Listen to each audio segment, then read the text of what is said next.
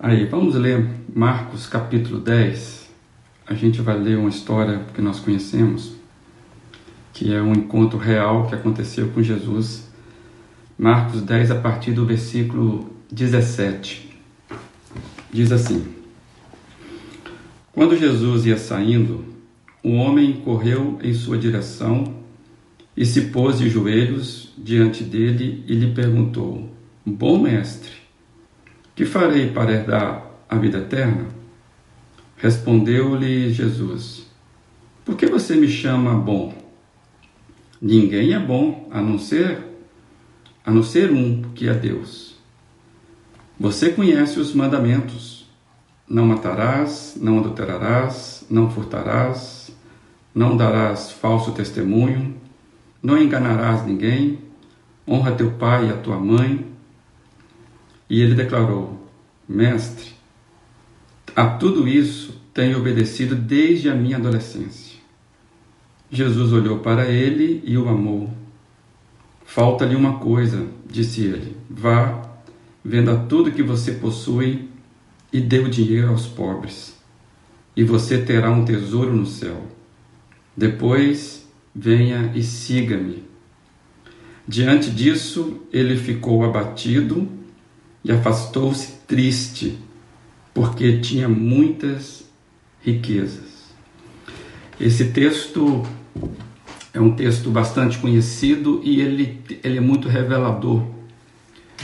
E nós queremos hoje tirar apenas um, um detalhe desse texto, que mais à frente eu acho que vai ficar um pouquinho mais claro.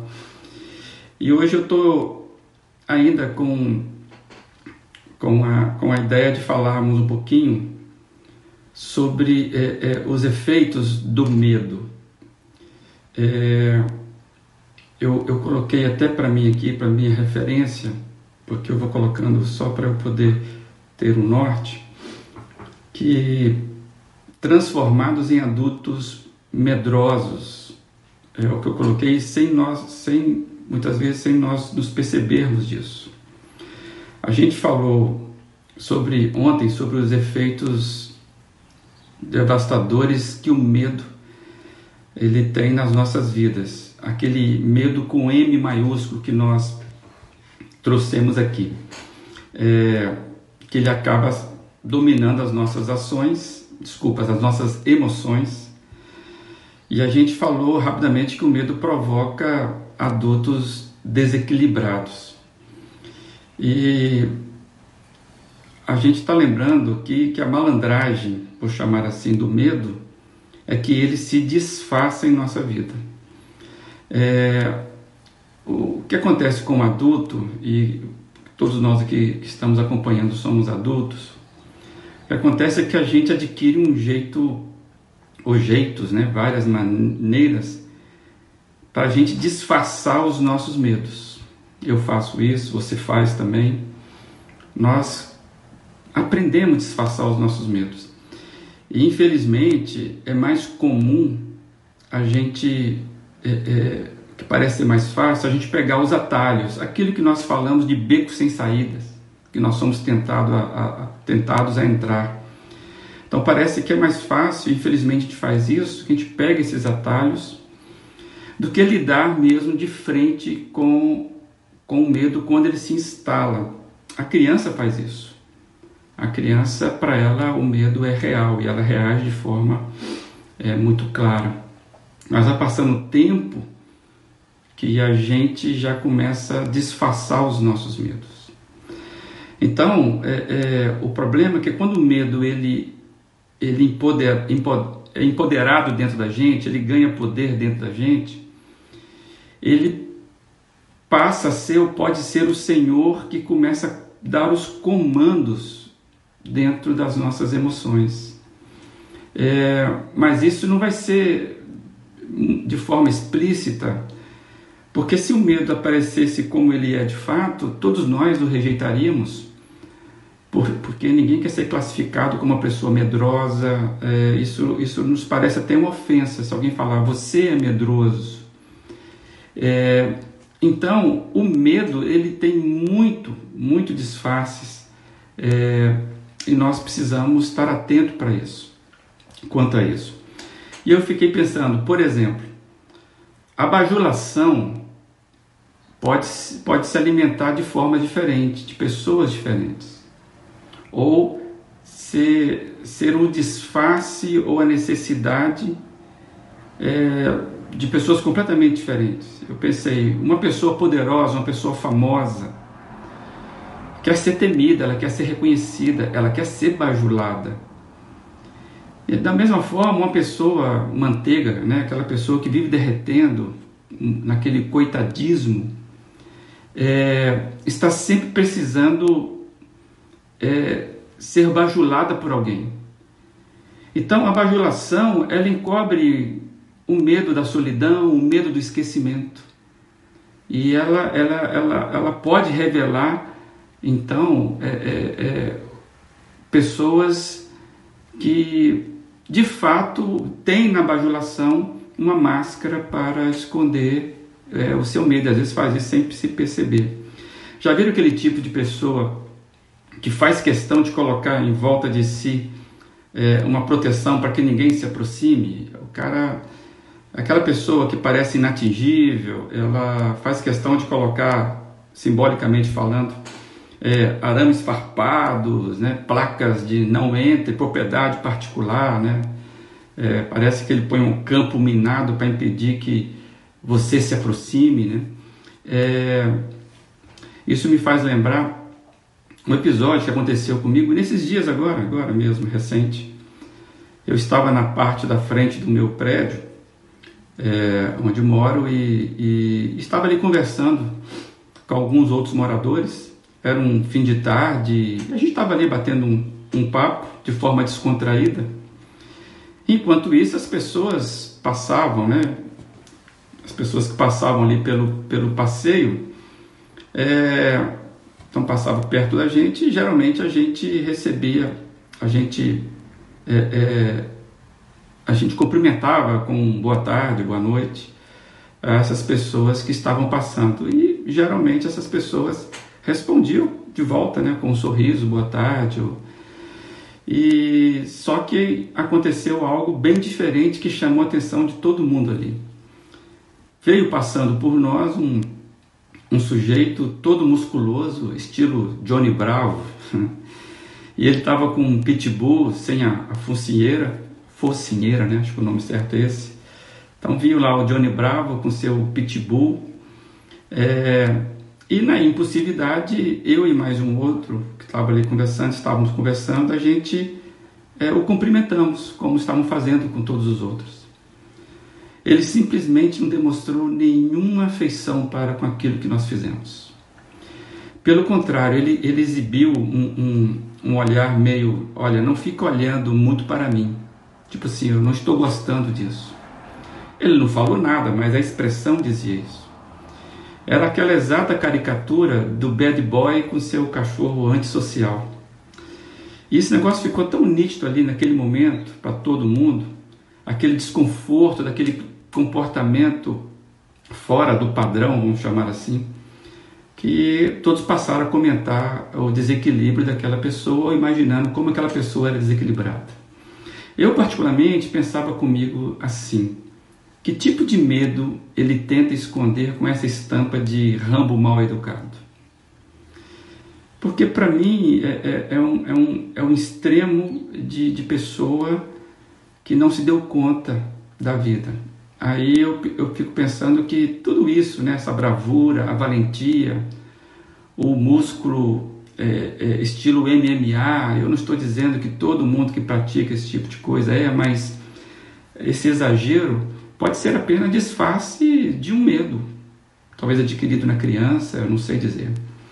Mas eu fiquei pensando também que eh, são várias formas, aquela, aquela polidez excessiva também pode ser um disfarce. Sabe aquela excelência extremada do estudante dedicado? Você que é professor ama esse tipo de estudante. Mas pode ser um disfarce também de um medo a gente precisa ficar atento porque as nossas, as nossas percepções, as nossas manias é, da vida, às vezes elas, elas podem nos informar alguma coisa. É, porque o problema do medo, é que além desses disfarces difíceis às vezes de pegarmos, ele, o medo ele é audacioso na, na, nas doenças, como nós falamos ontem. Doenças físicas, emocionais, doenças espirituais. Tem gente doente espiritualmente falando. Então, e, e, na verdade, se for pensar, o que se opõe à, à fé é o medo. Então tem muita gente que está meio doentado na fé por causa do medo. Então vai ser muito. Eu fiquei, eu fiquei pensando que é muito importante para mim e para você a gente pensar no medo, mas com a ideia de buscarmos ajuda, né? Ou de nos ajudarmos. Então é importante a gente, a gente buscar ajuda, porque para nós, muitas vezes, o medo produz a característica mais evidente. Aquilo que, se eu perder naquela característica, parece que eu vou perder tudo. É o, é o bad boy que eu dei o exemplo agora. Ele está ancorando toda a sua existência, estou exagerando, não sei se toda, mas boa parte da sua estampa social em cima de algo que pode ser o medo. Então, se você tirar o medo, você pode tirar aquilo do qual ele se sustenta. Então, é muito importante a gente pensar sobre isso. Todos nós, é, por exemplo, nós relacionamos com pessoas difíceis. Você conhece gente difícil? É, só nós aqui que não temos esse problema, não é verdade? Todos nós aqui somos gente boa. Mas nós sabemos é, que a gente, a gente identifica aquela, aquela pessoa difícil pessoas que têm acentuadamente uma característica de personalidade forte, né? pessoas com personalidades bem firmes. Sabe, aquele chefe bronco, né? parece que ele nunca tem bom humor, aquela professora dura que nunca dá nota mais que 7,5. Você pode se esforçar e ela está sempre sendo difícil, nunca generosa na nota. Né? Aquele pastor muito severo que lança todo mundo no inferno o tempo todo, né? É, sabe, são esse tipo de característica, aquela mãe simples que vive fraquinha. Então, muitas vezes nós nos são as coisas onde mais nós nos firmamos a nossa personalidade. Isso precisa ser olhado, que pode ser simplesmente uma característica desenvolvida por causa de medo. O texto bíblico que nós lemos agora, né, desse jovem, é, é, é, inclusive chamado de jovem de talento, fala de alguém altamente bem sucedido na vida. Esse, esse moço, quando você lê, ele tem características é, invejáveis. É, ele é exemplar na sua conduta religiosa, ele é eficiente, né, mostra ser uma, ter uma eficiência na sua vida profissional ele era, ele era rico, ele tinha, ele tinha qualidades notáveis. E uma pessoa de sucesso, que diante de Jesus, era o caso dele, é, veio perceber, inclusive Jesus, o texto fala que Jesus olha para ele e o ama, por ver nele essa fragilidade. Interessante como Jesus conhece todas as nossas fragilidades. Louvado seja Deus por isso. Então, essa pessoa de sucesso que chega diante de Jesus, no diálogo, Jesus acabou é, é, mostrando para ela que tudo aquilo era um castelo é, é construído, é, é, erguida como camuflagem. Ou seja, toda aquela grandeza estava erigida para camuflar um medo e qual o medo que era essa? Qual o medo que Jesus identificou? A palavra medo não está aqui, mas a gente pode dizer isso.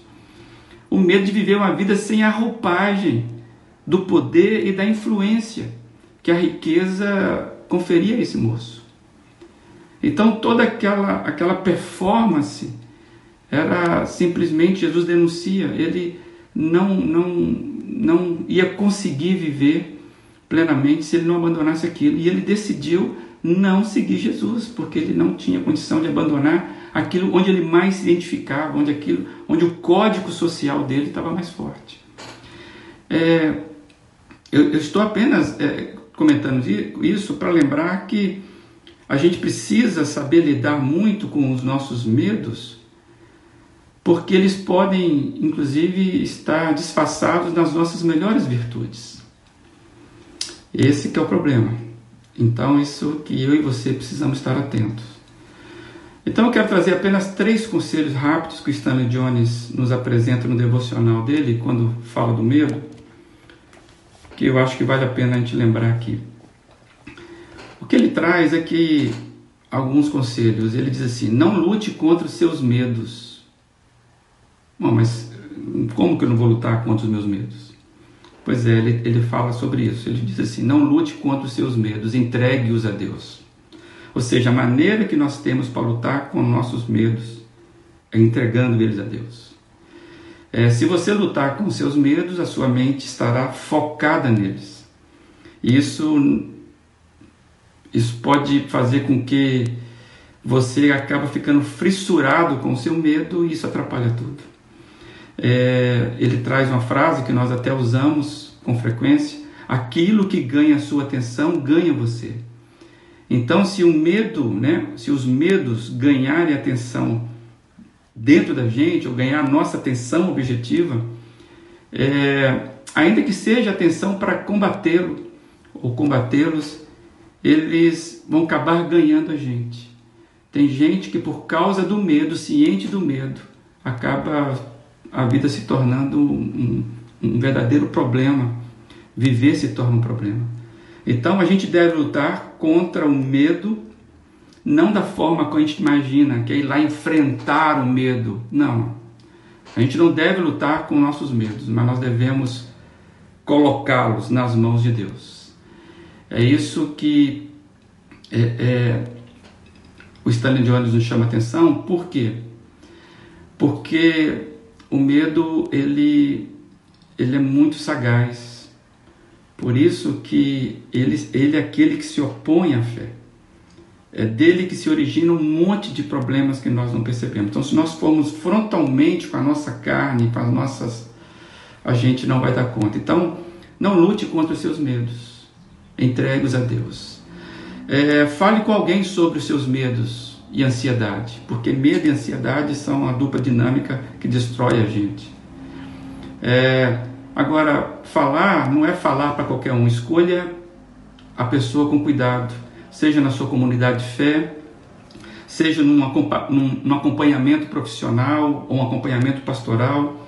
É muito importante você falar com alguém sobre seus medos e ansiedades mas tenha muito cuidado como você escolhe essa pessoa. Mas que isso, que a dificuldade nós temos de falar, a gente não pode falar para todo mundo, que essa dificuldade não, não impeça você e a mim de, de, de falarmos, que é importante. E a terceira coisa do enfrentamento do medo, da forma correta, seria aprender a arte da oração. Aprenda a arte da oração, pois os medos se dissolvem em uma atmosfera de oração. É, é, não é aquela oração pontual, como nós já dissemos aqui lá atrás, né? Eu, eu chego, oro, falo, pronto, agora eu vou, entrego, como se fosse eventos. Não, não. A, a ideia é que nós precisamos desenvolver em nossa vida a atmosfera constante de oração. Então, aprender essa arte de oração, ela é muito importante para a gente vencer os nossos medos, porque você vai estar é, é, alerta contra a sua, a sua fragilidade. E a oração ela tem esse poder de nos manter alerta sobre verdades espirituais. Então, na nossa caminhada cristã, nada pode ser vivido sem oração. E nós estamos aqui falando sobre uma caminhada cristã.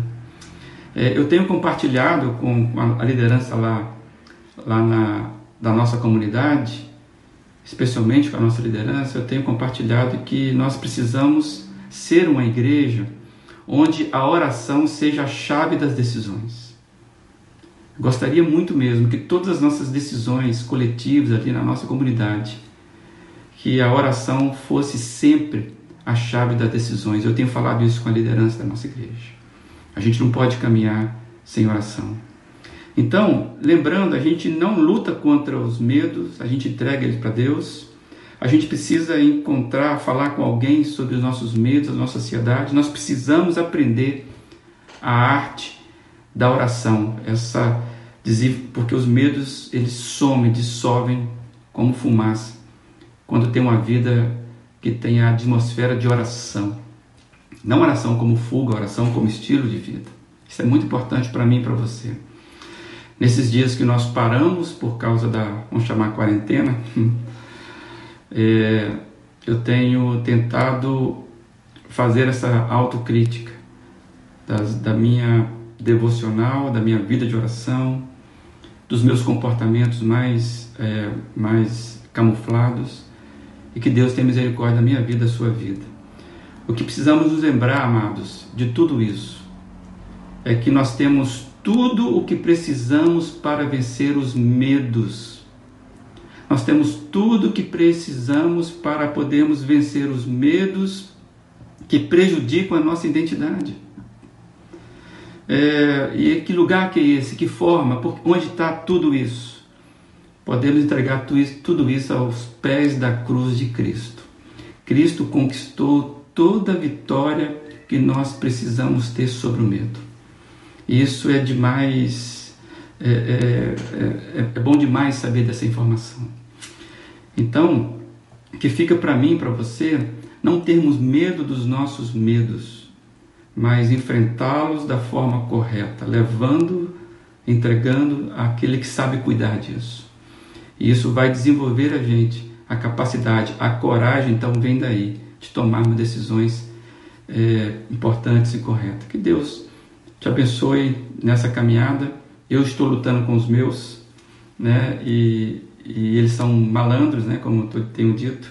Precisamos ficar atentos com relação a isso. A oração que eu quero compartilhar, que talvez te ajude, é: ó Cristo, esses medos que tenho no coração, agora os entrego a Ti. Não posso dominá-los, mas Tu podes. De agora em diante, eles estão em Tuas mãos e fora das minhas, porque aí é o melhor lugar. Não quero lutar mais, prefiro que o Senhor lute por mim. Assim, na tua vitória, terei paz, terei paz. Em nome de Jesus.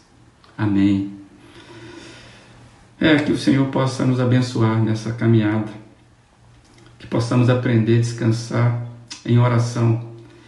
E eu fiquei pensando em oração, né, esse estilo de vida. E a música de hoje que eu vou indicar, vai lá no, no Google, coloca lá Pai Nosso, do João Alexandre.